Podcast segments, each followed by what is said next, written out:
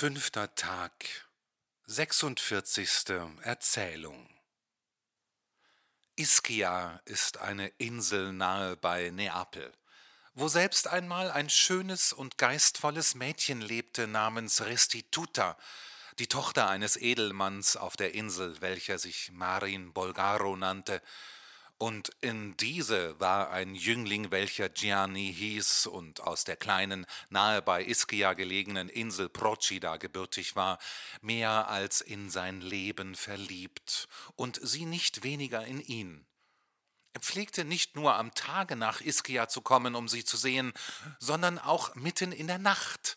Und wenn kein Boot bei der Hand war, so schwamm er oft von Procida nach Ischia hinüber, wäre es auch nur gewesen, um die Mauern ihres Hauses zu sehen. Indem diese beiden einander so zärtlich liebten, begab es sich einst, dass Restituta an einem Sommertage ganz allein am Ufer lustwandelte und Muscheln mit einem Messer von den Klippen sammelte. Von ungefähr kam sie an einen von Felsen umgebenen Ort, wo sich im Schatten der Felshügel am Ausflusse eines kristallhellen Baches einige junge Sizilianer, die von Napoli gekommen waren, mit ihrem Boote vor Anker gelegt hatten.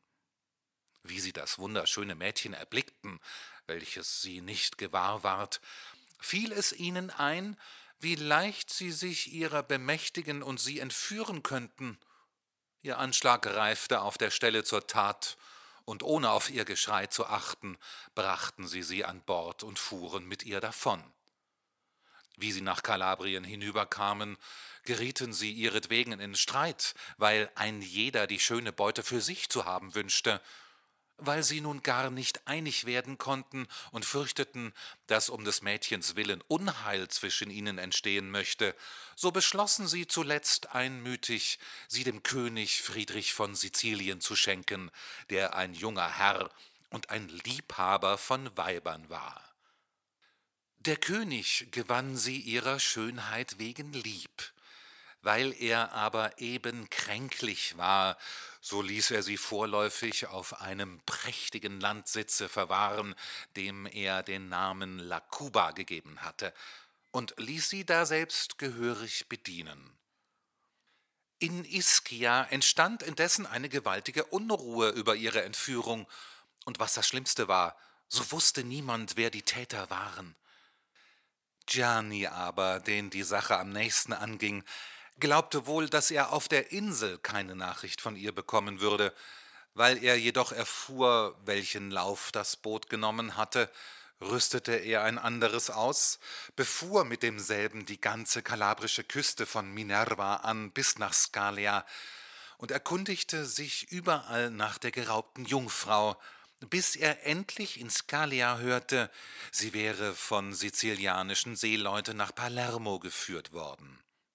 Gianni eilte also bald dahin und fand nach langem Nachforschen, dass sie dem Könige wäre geschenkt worden, der sie in seinem Landhause für sich aufbewahren ließe. Er war darüber äußerst bestürzt und gab fast alle Hoffnung auf, nicht nur sie wieder zu besitzen, sondern sie auch nur zu Gesicht zu bekommen. Demnach fesselte ihn die Liebe an diesen Ort, er schickte sein Fahrzeug zurück und blieb in Palermo, wo ihn niemand kannte. Wie er nun oft vor dem Landhause vorüberging, erblickte er sie einst am Fenster, und sie ward ihn ebenfalls gewahr, worüber sie sich beide sehr freuten. Weil der Ort in einer sehr einsamen Gegend lag, so kam Gianni so nahe, wie er konnte, und hatte Gelegenheit, mit ihr zu sprechen. Sie beschrieb ihm die Lage ihrer Wohnzimmer und sagte ihm, wie er es anstellen müsste, wenn er sie näher sprechen wollte. Wie er sich dieses alles gehörig gemerkt hatte, erwartete er nur die Nacht und wie ein Teil derselben vergangen war, erstieg er auf Wegen, wo kaum ein Specht fußen konnte, die Gartenmauer, und vermittelst einer Segelstange, die er daselbst fand und an das Fenster seiner Geliebten setzte, gelang es ihm, zu ihr hinaufzuklimmen. Bis zu diesem Augenblicke hatte sie sich gegen ihn bis zur Strenge züchtig benommen, jetzt aber, da sie ihre Ehre für verloren hielt, glaubte sie niemand ein besseres Opfer damit bringen zu können, als ihrem Geliebten, mit welchem sie sich zugleich schmeichelte, zu entfliehen. Entschlossen, ihm in allem zu willfahrten, hatte sie demnach das Fenster offen gelassen. Gianni sprang fröhlich hinein und eilte ihrem Bette zu, wo sie ihn wachend erwartete. Ehe sie ihm jedoch die geringste Gunstbezeigung gewährte, beschwor sie ihn, sie zu befreien und sie mitzunehmen. Und er versicherte ihr, dass er nichts sehnlicher wünschte und unfehlbar suchen würde, Anstalten zu treffen, sie zu erlösen, sobald er das nächste Mal wiederkäme.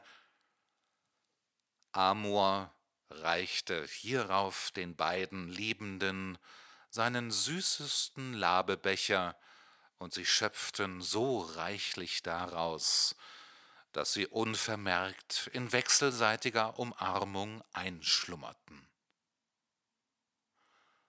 Der König, welchem das Mädchen auf den ersten Blick behagt hatte, war in der Zwischenzeit wieder gesund geworden, und wie er sich ihrer erinnerte, kam er auf den Einfall, wohl die Nacht fast schon vergangen war, noch ein Stündchen bei ihr zuzubringen.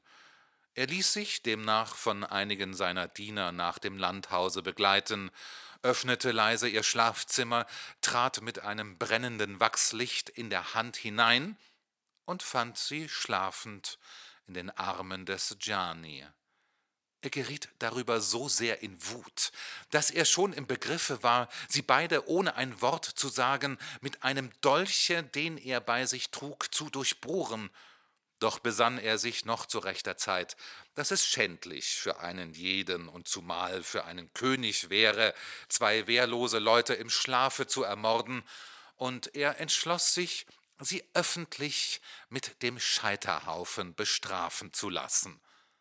Was deucht dich, sprach er zu einem seiner Leute, von diesem frevelhaften Geschöpfe, welchem ich mein ganzes Herz geschenkt hatte?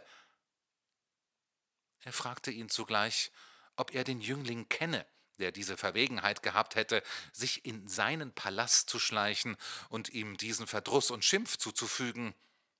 Der Diener antwortete ihm, er erinnerte sich nicht, ihn jemals gesehen zu haben, der König verließ hierauf im Grimm das Zimmer und befahl, die beiden so unbekleidet wie sie wären zu binden, sie, sobald es Tag würde, auf dem Markte von Palermo mit dem Rücken gegeneinander gekehrt an einen Pfahl zu binden und sie zu verbrennen, wie sie verdient hätten. Sobald er weg war, fielen seine Leute über die beiden Verliebten her, welche sie nicht nur sehr unsanft weckten, sondern sie auch ohne Barmherzigkeit in Banden fortführten. Man kann sich leicht vorstellen, wie bestürzt sie waren, mit welchem Schrecken sie ihren schmählichen Tod vor Augen sahen und wie sie ihr Schicksal bejammerten. Sie wurden dem Befehl des Königs gemäß nach Palermo geführt, und daselbst auf dem Markte an einen Pfahl gebunden, und man bereitete vor ihren Augen den Scheiterhaufen, auf welchem sie ihr Leben in den Flammen endigen sollten. Alle Leute in Palermo liefen zusammen, um die beiden Verliebten zu sehen, alle Männer wurden durch die Schönheit des Mädchens hingerissen und priesen ihre Reize, und alle Weiber liefen den schönen Jüngling zu sehen, dessen herrliche Gestalt sie verwundert betrachteten. Die beiden Liebenden standen indes voll Scham und Todesangst mit niedergeschlagenen Blicken und beweinten ihr Unglück, indem sie den schrecklichen Feuertod stündlich erwarteten indem man sie solcher Gestalt bis zur Stunde ihrer Hinrichtung öffentlich ausgestellt und ihr Verbrechen laut verkündigte, kam die Nachricht davon dem Herrn Ruggeri de Loria, einem vortrefflichen Rittersmann, zu Ohren, welcher damals Admiral des Königs war. Er ging also ebenfalls nach dem Platze, wo ihm zuerst das Mädchen in die Augen fiel, deren Schönheit er bewunderte, Wie er hiernächst auch den Jüngling betrachtete, erkannte er ihn den Augenblick und fragte ihn, ob er nicht Gianni di Procida wäre.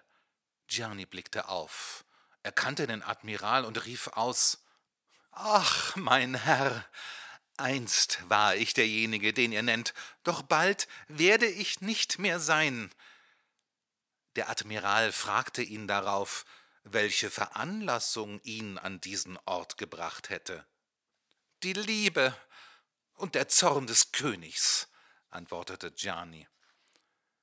Der Admiral ließ sich die Sache umständlich erzählen, und wie er alles gehört hatte und weggehen wollte, rief ihn Gianni zurück und sagte Ich bitte euch, mein Herr, wenn es möglich ist, verschafft mir nur eine Gnade von demjenigen, der uns hierher geschickt hat.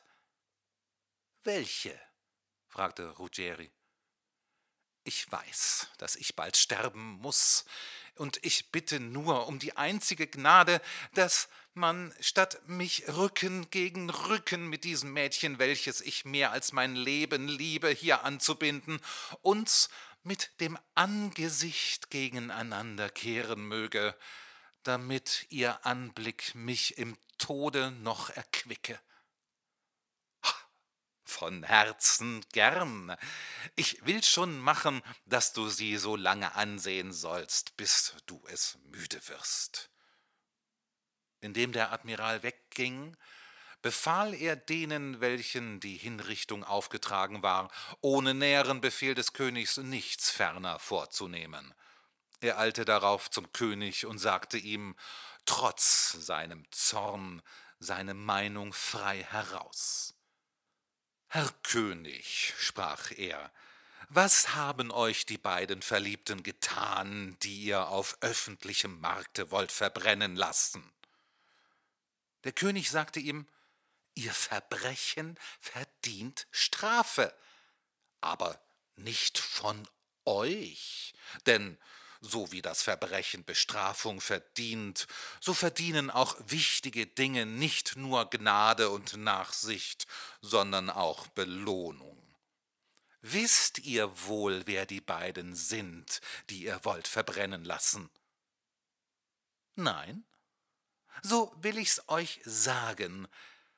Der Jüngling ist der Sohn des Landolfo di Procida, dessen leiblicher Bruder Gian di Procida euch auf den Thron dieser Insel gesetzt hat, und das Mädchen ist die Tochter des Marin Bulgaro, dessen Ansehen ihr es zu danken habt, dass die Iskianer sich nicht eurer Herrschaft entziehen.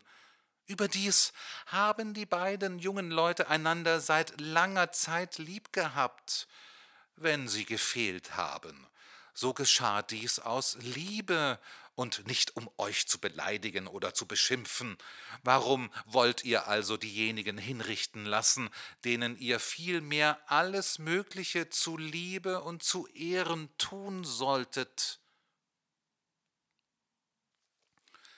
Wie der König dieses hörte und die Sache wahr befand, stellte er nicht nur sein grausames Verfahren ein, sondern weil er bereute, was er getan hatte, schickte er sogleich hin und ließ die beiden jungen Leute zu sich holen. Wie er nun alle Umstände noch genauer erfuhr, nahm er sich vor, das Unrecht, das er ihnen zugefügt hatte, durch Geschenke und Ehrenbezeigungen wieder gut zu machen. Er ließ sie demnach standesgemäß kleiden, und weil er gewiss war, dass sie einander beide liebten, so vermählte er sie miteinander, überhäufte sie mit reichen Geschenken und sandte sie zufrieden zu den ihrigen zurück, welche sie mit großen Freuden empfingen.